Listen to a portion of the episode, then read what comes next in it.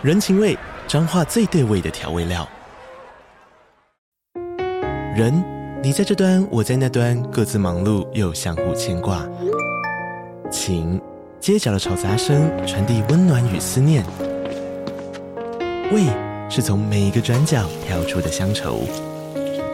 这里是彰化县政府 Podcast 节目《彰化早咖》，我是主持人内克。从彰化大小事各具特色到旅游攻略，透过轻松有趣的访谈，带着大家走进最在地的早咖。准备好了吗？彰化的故事，我们说给你听。以上为彰化县政府广告。你现在收听的节目是《历史下酒菜》。今天的主题是断开渣男老公后的我，开了全上海最红的服装公司。Hello，欢迎来到历史下酒菜，我是 Wendy。今天是我们的第九十六集节目，晚了一点更新，因为我昨天早上起来就发现自己大落枕，超痛的那种，从肩膀痛到腰。其实我很少落枕，因为我睡相蛮好的，但不知道昨天是发生了什么事。如果要说有哪边比较奇怪，可能就是我做了一个很真实的梦，梦到钱包里的钱被偷走，然后在梦里疯狂找犯人，所以是因为这样才腰酸背痛吗？我不记得有没有抓到犯人呢。起床后第一个想法是，哦，还好是做梦，然后就感受到剧烈的疼痛。谢谢昨天传讯息关心的大家，我现在好多了。比起不舒服，我应该是疑惑比较多。到底是用了什么神奇的姿势在睡觉？好想知道。好，其实这一集的稿上个礼拜就写好了，但一直没有录音。感谢大家等我，下次还是提早录音吧，不然你永远不知道人生下一秒会发生什么事。我们今天的主题是。断开渣男老公后的我，开了全上海最红的服装公司。前一阵子这个渣男的话题很红嘛，最近好像又要开启第二回合了。想说来跟大家分享一下历史上关于渣男的故事。不过让我真正想把今天这个故事分享给大家的原因，倒不是因为渣男，而是我们今天的主角。他就是一个遇到渣男的倒霉鬼，虽然他很倒霉遇到一个烂男人，但是他成功甩掉渣男老公，开启第二人生，还摇身一变成为全上海最红的服装公司老板。这个故事真的太励志了，一定要分享给大家。好，那我们就马上开始今天的节目。西元一九零零年的一月二十九日，在江苏省宝山县一户姓张的人家，一个小女婴出生了。这是张家的第八个孩子，女婴被取名为张家彬。家是家长的家，然后这个彬是一个玉字旁，然后右边再一个分数的分。冰这个字的意思是用来形容玉石纹理非常美丽的样子，也有美丽玉石的意思。看这个取名字的方式，就知道这个张家不是什么普通人家，因为这个名字一看就是读过书的人。我一开始还不知道那个冰字要怎么念，不是那种很常见的菜市仔名。除了张家彬这个名字，小女婴还有一个更广为人知的乳名，叫做幼仪，幼年的幼，然后礼仪的仪，张幼仪。张家彬的父亲是一名医生，爷爷还曾经当过知县，就是一个县里面的最高官员，类似县长那样。所以张家可以说是一个官宦世家。从小，张家斌就过着非常优渥的生活。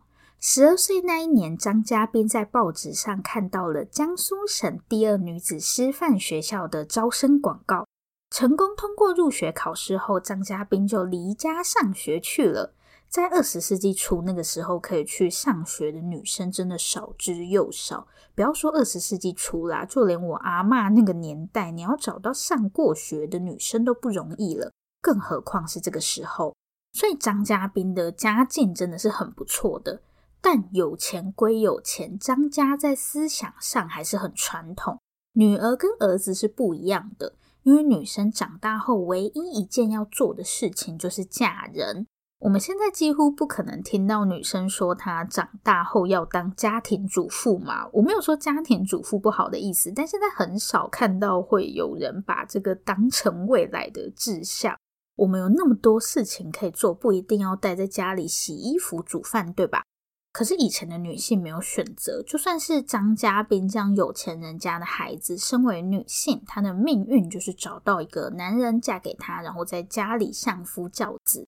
生活在那样的环境里，张家宾对于自己的命运没有丝毫怀疑。她深信找到一个合适的丈夫，便是女人一生中最大的幸福了。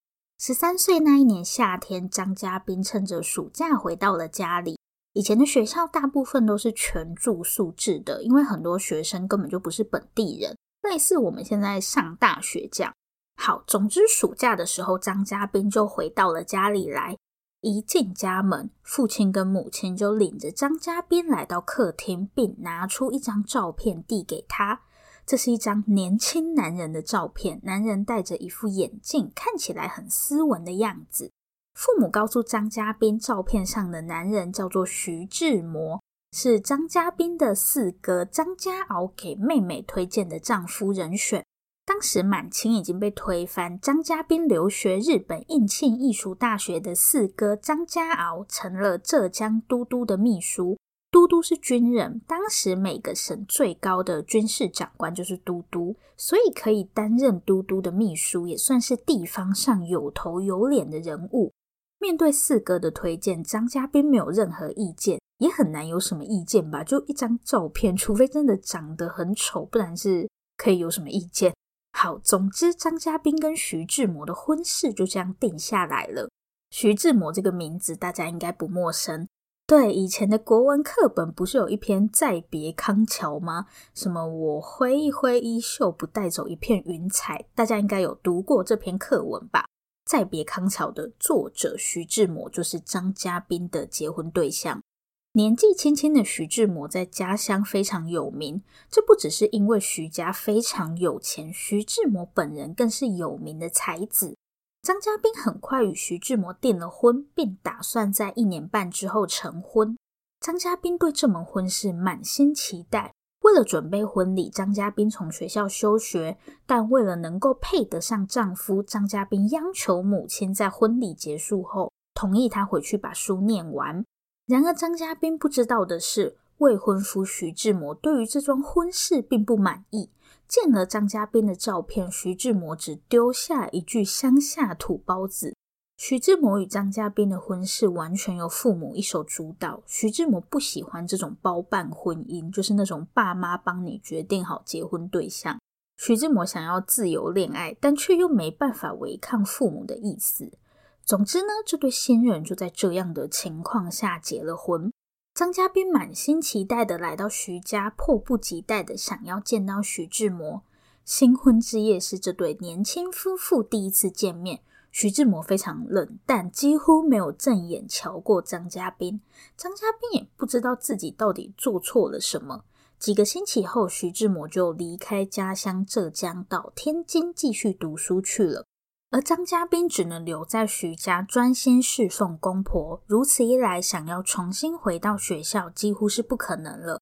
同时，张家宾发现丈夫似乎很厌恶自己，偶尔徐志摩回到家来也几乎不和张嘉宾说话。张嘉宾觉得自己好像无论如何都走不进徐志摩的内心。张嘉宾疑惑，是因为自己没有读过什么书吗？但张嘉宾的哥哥们读的书并不比丈夫徐志摩少，为什么张嘉宾可以跟哥哥们聊天，与丈夫却一句话也说不上呢？我觉得跟有没有读书没有关系吧，纯粹就是徐志摩不想跟张嘉宾讲话而已。虽然可以理解被迫跟一个不熟的人结婚很痛苦，但徐志摩把气出在张嘉宾身上还是很没水准。你怎么不去跟你爸妈抱怨呢？对于丈夫的态度，张嘉宾还来不及烦恼太久，她便发现自己怀孕了。其实我真的不懂，徐志摩对这桩婚姻那么不满意，怎么还有办法生？难不成这些人的心跟身体都是分开的吗？就嗯，不能理解。怀孕后，张家彬也没空去管徐志摩的态度了。张家彬全心全意地盼着孩子的到来，而此时的徐志摩则计划着出国读书，一点也没有准备要当爸爸的喜悦。几个月后，张家彬生下一名男婴，而徐志摩则在孩子出生后不久就飞往美国留学。好吧，我只能说，嫁给徐志摩真的蛮倒霉的，这根本就是伪单亲吧。反正张家彬就这样在家照顾他跟徐志摩的孩子，直到张家彬的二哥张家森前来拜访妹妹，张家彬的人生才有了不一样的转机。张家彬的二哥同样留学日本，在早稻田大学学习政治。听闻妹妹与妹夫分隔两地，二哥张家森建议妹妹可以到美国去和徐志摩一起。然而，二哥的建议却被徐志摩的父母给无情拒绝了。徐志摩父母以照顾家庭为由，坚持不让张家彬出国。张家彬也只好打消了出国的念头。令人意外的是，一年后，徐志摩的父母居然主动提出要让张家彬出国。张家彬自然是欣喜若狂。如果可以跟着丈夫一块读书，徐志摩对自己的态度或许就会有所改善了吧？张家彬心想。此时的张家彬还不知道的是，自己的丈夫已经有了其他心上人。这也是为什么徐志摩父母会同意让媳妇出国的原因。张家彬跟徐志摩的婚姻到底该何去何从呢？事情会因为张家彬出国而出现转机吗？我们就接着往下看吧。好，这个时候的徐志摩已经离开美国，来到了欧洲，得到公公婆婆的允许，张家彬满怀期待的前往欧洲，但等着他的却是一张冷漠的脸庞。当张家彬在海上航行了整整三个星期，终于抵达法国时，前来迎接他的徐志摩依然冷着一张脸。张家彬事后回忆到，在见到徐志摩的那一刻，他便知道徐志摩并不欢迎自己。在欧洲的日子孤单寂寞，张家彬大部分的时间都待在家里等着徐志摩。与其说她是徐志摩的妻子，她看起来更像是一个佣人，一个照顾徐志摩生活起居的佣人。不久后，张家彬又怀孕了。面对新生命的到来，张家彬没有感到喜悦，反而陷入了深深的不安。她不知道丈夫会有什么样的反应，更担心自己会被送回中国。然而，令张家彬万万没有想到的是，丈夫给了她一个从未想过的答案。徐志摩希望张家彬把孩子拿掉。如果是你听到这个答案，我不知，我不知道，我应该会当场给对方一巴掌吧？讲这什么鬼话？更让我无言的是，听到徐志摩的回应，张家彬居然开始认真思考堕胎的事。我觉得，如果张家彬自己想要堕胎，那我没什么意见，想清楚就好了。但老公叫你去堕胎，你就去堕啊！拜托，真的不要这样诶。其实我很希望看到这两个人马上离婚，直接离，马上离。但张家彬这个时候显然还没有对徐志摩死心，他就这样一边思考着堕胎的事，一边继续照顾徐志摩的生活起居。直到某天晚餐，徐志摩的同学前来拜访。那是个中国女人。透过她的打扮，张家彬清楚的知道，眼前的女子一定受过现代西方教育。晚餐期间，徐志摩与这位女同学相谈甚欢，看着眼前的两人，张家彬心想：这个中国女人会成为丈夫的妾吗？他不能理解，因为眼前的女子有一双裹过的小脚。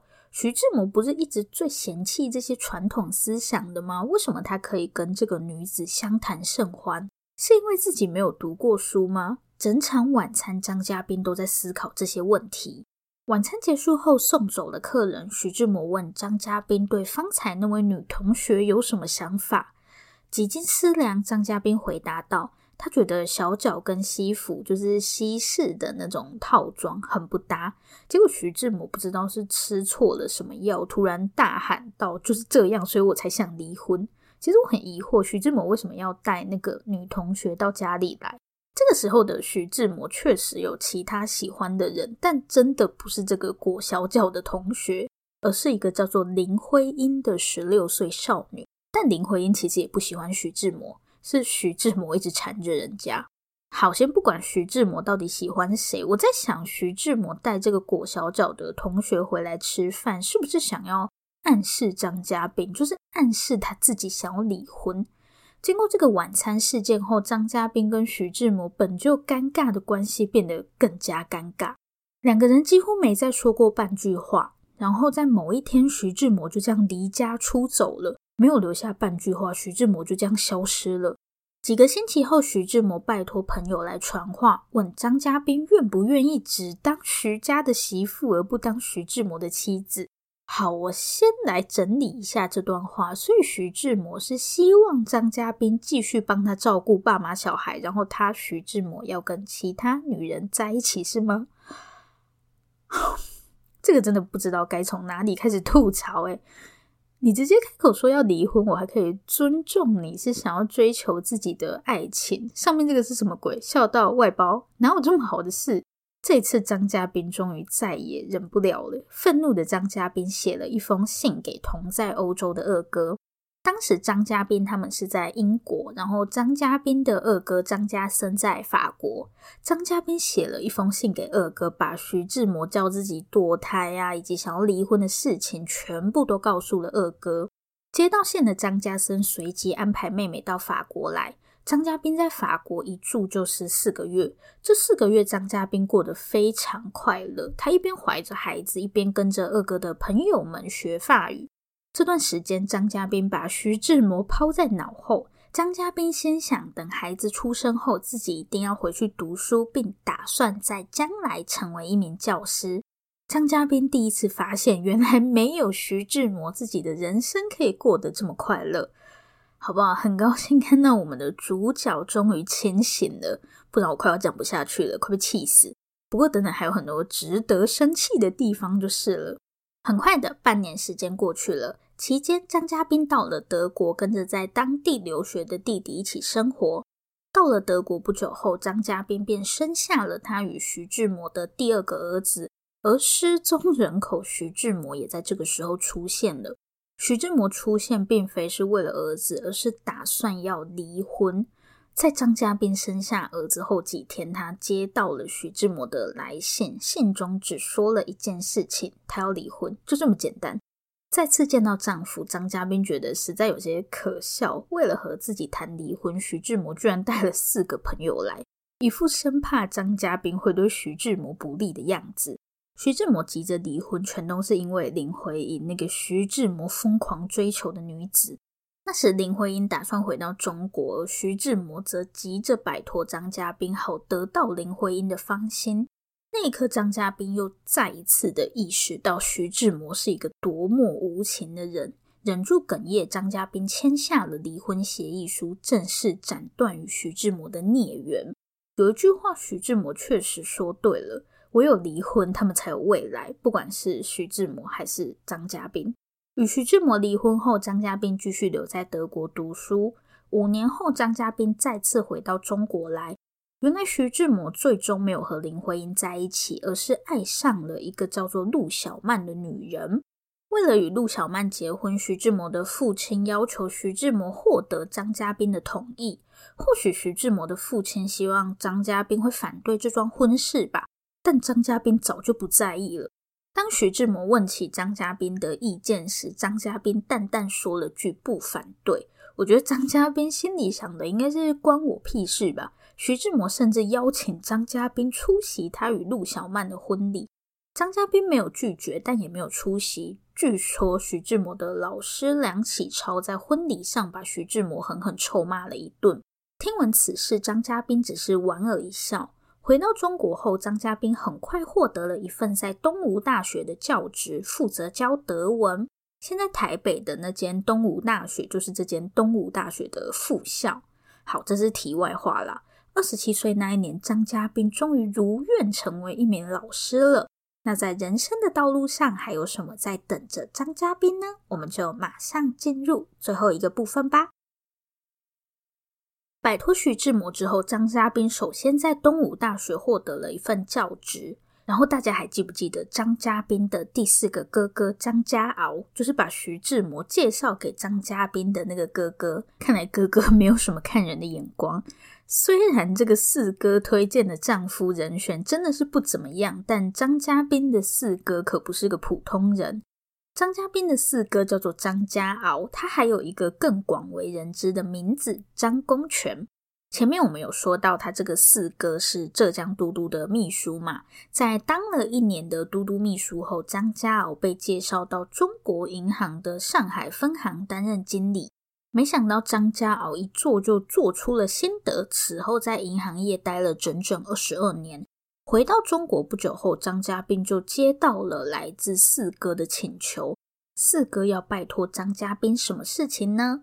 当时在中国有一间银行叫做上海女子商业储蓄银行，张家豪想要邀请妹妹担任这间银行的副总裁。大家听到这里可能会想说，这算什么请求？有这种好事，拜托让我来好吗？大家不要高兴得太早，因为这间上海女子商业储蓄银行是一间连年亏损的银行。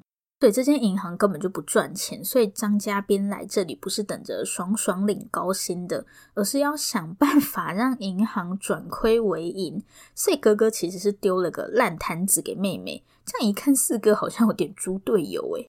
当时导致上海女子商业储蓄银行连年亏损的原因，就是因为呆账太多了，借了一堆钱出去，但是都收不回来。为了处理这些贷款，张家彬一个一个亲自登门拜访客户。但光是这样还不够，在拜访客人的过程中，因为他们的客户都是女性嘛，张嘉宾就发现他的客户很多都有藏私房钱的需求，很多是家庭主妇嘛，所以会自己藏点私房钱。张嘉宾就发现，因为是私房钱，所以这些钱被使用到的几率很低。张嘉宾就说服客户把私房钱都存到上海女子商业储蓄银行来，同时还推出一种储蓄礼券，就是可以把你在银行存的钱换成礼券，去喝喜酒或者出席葬礼的时候，就可以用这个储蓄礼券代替现金。在张家彬的努力下，上海女子商业储蓄银行逐渐转亏为盈。张家彬也越来越有自信。他说，在去德国之前，他什么都怕，觉得不依靠其他人，自己就不能活下去。但现在的他无所畏惧。好，大家以为张嘉宾的本事就只有这样吗？其实这样已经蛮厉害的了。大家知道吗？张嘉宾不止经营银行，他还开了一间服装公司。回到中国来的张嘉宾发现，在中国买新衣服都是要定做，可是，在西方国家，大家都是穿成衣的，就像我们现在这样，没事你不会去定做衣服，都是现成的，直接买就好了。当时你在中国，如果想要买成衣，就只能买一些西式的衣服。有些人想说方便，就干脆改穿西式的服装。于是张嘉宾灵机一动，不是也可以做中式的成衣吗？于是，一间名为云闪公司的服装店就这样成立了。这家店不是张嘉宾一个人独资的，他的其中一个合伙人，大家一定想不到，答案就是徐志摩。对，徐志摩也是云闪公司的投资人，就不需要跟钱过不去嘛。毕竟徐志摩还是很有钱的。而且大家以为徐志摩的贡献只有钱吗？不不，徐志摩的贡献可大着了呢。一开始云闪公司的生意并没有想象中好，毕竟是新开的店嘛。那这个时候应该怎么办呢？嗯，打广告。既然是服装公司，那要打广告的话，模特一定是最重要的嘛。这个时候徐志摩又派上用场了。徐志摩推荐了一位模特给张嘉宾，这个女人叫做陆小曼，是徐志摩再娶的妻子。这两个人的爱情故事也是很抓马，就跟演八点档没两样。徐志摩推荐陆小曼，绝对不是因为肥水不落外人田，不是因为徐志摩是股东才让自己的老婆来当模特。虽然大家可能不想关心徐志摩的恋爱故事，但我还是简单跟大家说一下离婚后的徐志摩。起初，徐志摩在欧洲爱上了一个名叫林徽因的女人，但殊不知人家对他根本就没兴趣。徐志摩就这样追着林徽因回到了中国，中间还为了林徽因抛家弃子。但林徽因只把徐志摩当朋友，当时已经有心上人的林徽因没有给徐志摩半点机会。心灰意冷的徐志摩在这个时候遇到了另外一个女人陆小曼。当时徐志摩有一个军官朋友，这个朋友呢有一个美丽的妻子，偏偏这个朋友工作繁忙，没办法陪着妻子到处参加各种社交活动。于是这个朋友就拜托闲闲没事做的徐志摩陪伴他的妻子。没想到这一陪就陪出了问题，所以没错，这个朋友的美丽妻子就是陆小曼。徐志摩确实是跟朋友的老婆发生了婚外情，而且当这件事情被那个朋友知道的时候，人家气得放话要杀掉徐志摩。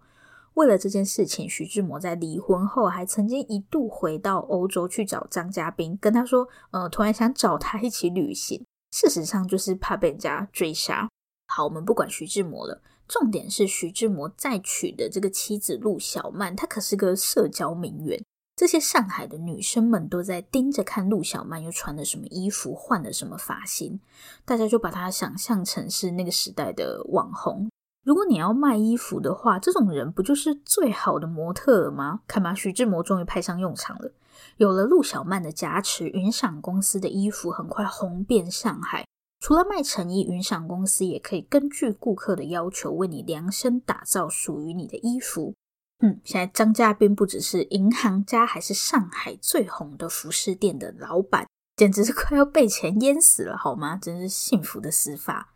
之后，张家宾的生活过得很惬意，他有钱，想做什么事都可以。五十四岁那一年，张家宾嫁给了一名医生。丈夫过世之后，张家宾跟着大儿子搬去了美国，直到八十八岁那一年，在美国逝世。离婚并没有让张嘉宾一蹶不振，反而让他迎来了新的人生。确实，徐志摩当初说的“只有离婚，他们才有未来”。那以上就是现实生活中的犀利人妻张嘉宾的故事。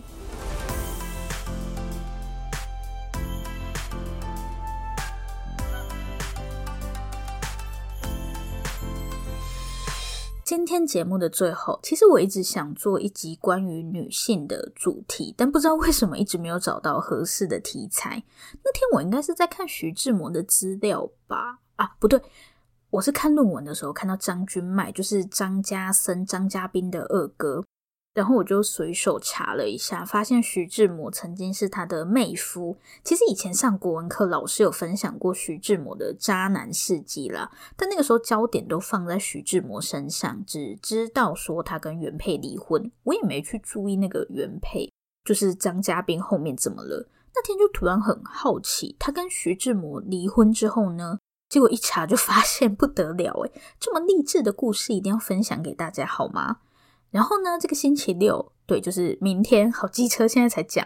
我想开个临时的线上讲座，真的很临时，临时到我是刚刚录音前才决定的。主题应该是罗马人跟日耳曼人的故事，连主题都还没想好，到底是有多临时？没有，我就突然想开就开了。我应该会用 Google Meet，然后 Mr. Box 应该也会开着，但它没有画面。好，反正两边都会开着就对了。